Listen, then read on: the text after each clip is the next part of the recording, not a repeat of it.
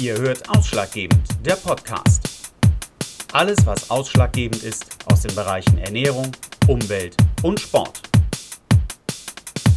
Hallo und herzlich willkommen zu einer neuen Folge von Ausschlaggebend, der Podcast. Alles, was ausschlaggebend ist aus den Bereichen Ernährung, Umwelt und Sport. Mein heutiges Thema lautet Ethylenoxid. Überall giftig, nur nicht bei uns. Ethylenoxid. Vermutlich bist du diesem Begriff noch nie in deinem Leben begegnet. Und das hat auch seinen Grund. Es handelt sich dabei um ein hochgradig giftiges und krebserregendes Gas, das es bereits seit den 1930er Jahren gibt. Es ist ein besonders vielseitiges Gas, weshalb es auch auf unterschiedlichen Gebieten zum Einsatz kommt. In der Medizin wird es eingesetzt zur Sterilisation von beispielsweise Einwegprodukten wie Verbandsmaterial, Spritzen und Kathetern. Im militärischen Bereich wird es als Brennstoff für Streubomben eingesetzt und als Pestizid und Biozid wird es eingesetzt, um Bakterien, Viren und Pilze auf Lebensmitteln abzutöten. In Deutschland ist der Einsatz von Ethylenoxid in vielen Lebensbereichen längst verboten.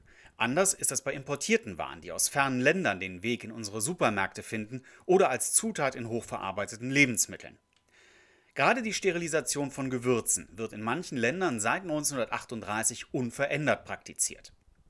Wie giftig Ethylenoxid ist, zeigt die offizielle Einstufung der Europäischen Chemikalienagentur ECHA, die das Gas als wahrscheinlich krebserregend und erbgutverändernd beim Menschen einstuft. Bei Tieren ist diese Wirkung bereits in Versuchen nachgewiesen worden. Es liegt also nahe, dass die Wirkung auf uns ähnlich sein könnte. Hättest du direkten Kontakt mit dem Gas und würdest es einatmen, käme es zu Kopfschmerzen, Schwindelgefühlen und Übelkeit. Im schlimmsten Fall sogar zum Koma.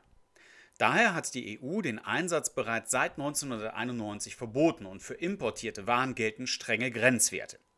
Werden diese Grenzwerte überschritten, das kann übrigens bei Bioware genauso sein wie bei konventioneller Ware, dann ist der Verkauf und Handel nicht gestattet und die Lebensmittel müssen zurückgerufen werden.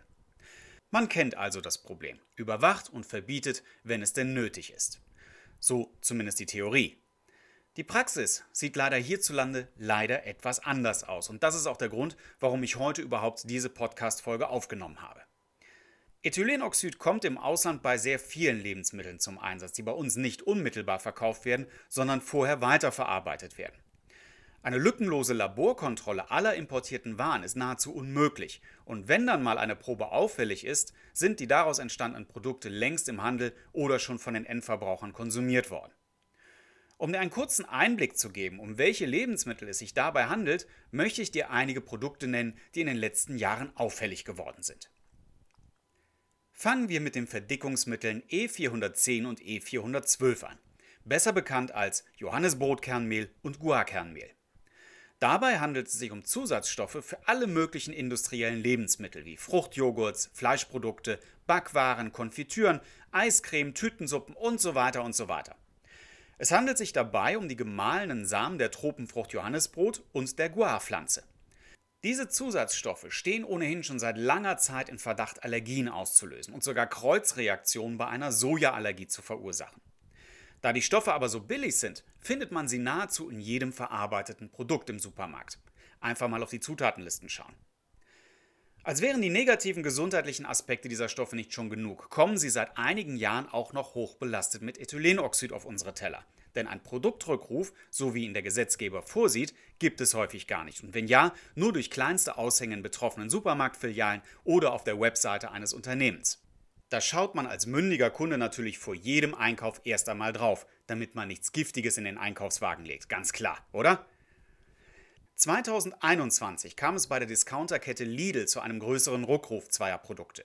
Der Mozzarelli sowie die Cheese Style Sticks waren mit Ethylenoxid belastet. Schuld war belastetes Johannesbrotkernmehl in diesen Käseprodukten. Weniger verantwortungsbewusst war im gleichen Jahr der Süßwarenriese Mars. Sein Snickers-Eis wurde fast EU-weit zurückgerufen. Frankreich, Österreich, die Niederlande und zahlreiche andere EU-Staaten handelten sehr schnell, bis auf Deutschland. Hier wurden die betroffenen Snicker-Eischargen munter weiterverkauft, obwohl dies gesetzlich verboten war. Gleiches geschah mit ebenfalls belasteten Eiscremeriegeln von Bounty, Twix und M&M's, allesamt Produkte von Mars. Gegenüber der Verbraucherschutzorganisation Foodwatch erklärte Mars damals schriftlich, dass betroffene Chargen der Eiscreme auch in Deutschland verkauft wurden. Ein Rückruf wurde aber verweigert. Aber nicht nur die Produkte der Lebensmittelgiganten mit ihren Zusatzstoffen sind von Ethylenoxid betroffen. 2020 fand sich der Stoff in 22 Proben von Sesamsamen. Dabei handelt es sich keineswegs um Billigware, sondern fast ausschließlich um Biosesam aus Indien, der dann auf Knäckebrot, in Müslis oder als Paste verarbeitet wurde. Betroffen waren beispielsweise auch die beliebten Eiweißtoastbrötchen der Firma Goldehren. Gleiches gilt leider auch für viele Ölsaaten, Getreide und besonders Gewürze. 2022 hat der Westdeutsche Rundfunk WDR mit der Sendung Markt zehn Zufallsstichproben in einem Labor untersuchen lassen. Vier von zehn Produkten enthielten 2-Chlorethanol, dem Abbauprodukt von Ethylenoxid. Darunter auch bekannte Markennamen wie die Frischkäsesorte Kiri. Oftmals geben sich Hersteller wie die Firma Bell Brands, die Kiri herstellt, ahnungslos und verweisen auf eigene labortechnische Untersuchungen. Interessant, denn gerade diese Marke war schon ein Jahr zuvor wegen einer Belastung auffällig geworden. Auch Fitnessriegel von Seitenbacher und Printen aus dem Hause Lamberts Aachen fanden sich unter den belasteten Produkten. Auch wenn hier die belastete Ware zurückgerufen wurde und die Hersteller immer wieder auf eigene Laboruntersuchungen verweisen, Fakt ist, laut Bundesinstitut für Risikobewertung darf weder Ethylenoxid noch sein Abbauprodukt 2-Chlorethanol in Lebensmitteln in der EU nachweisbar sein.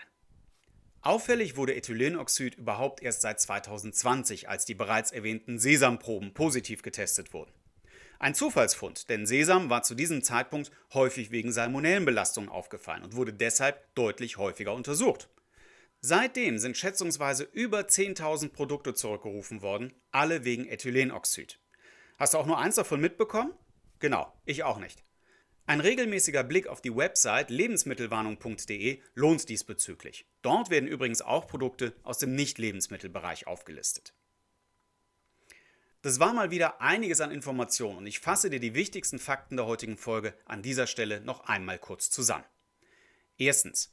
Ethylenoxid ist ein Biozid und Pestizid und der Einsatz in der EU längst verboten. Zweitens. Das Gas steht im Verdacht, krebserregend und erbgutverändernd zu sein. Drittens. Eine unmittelbare Vergiftung mit dem Gas kann bis zum Koma führen. Viertens.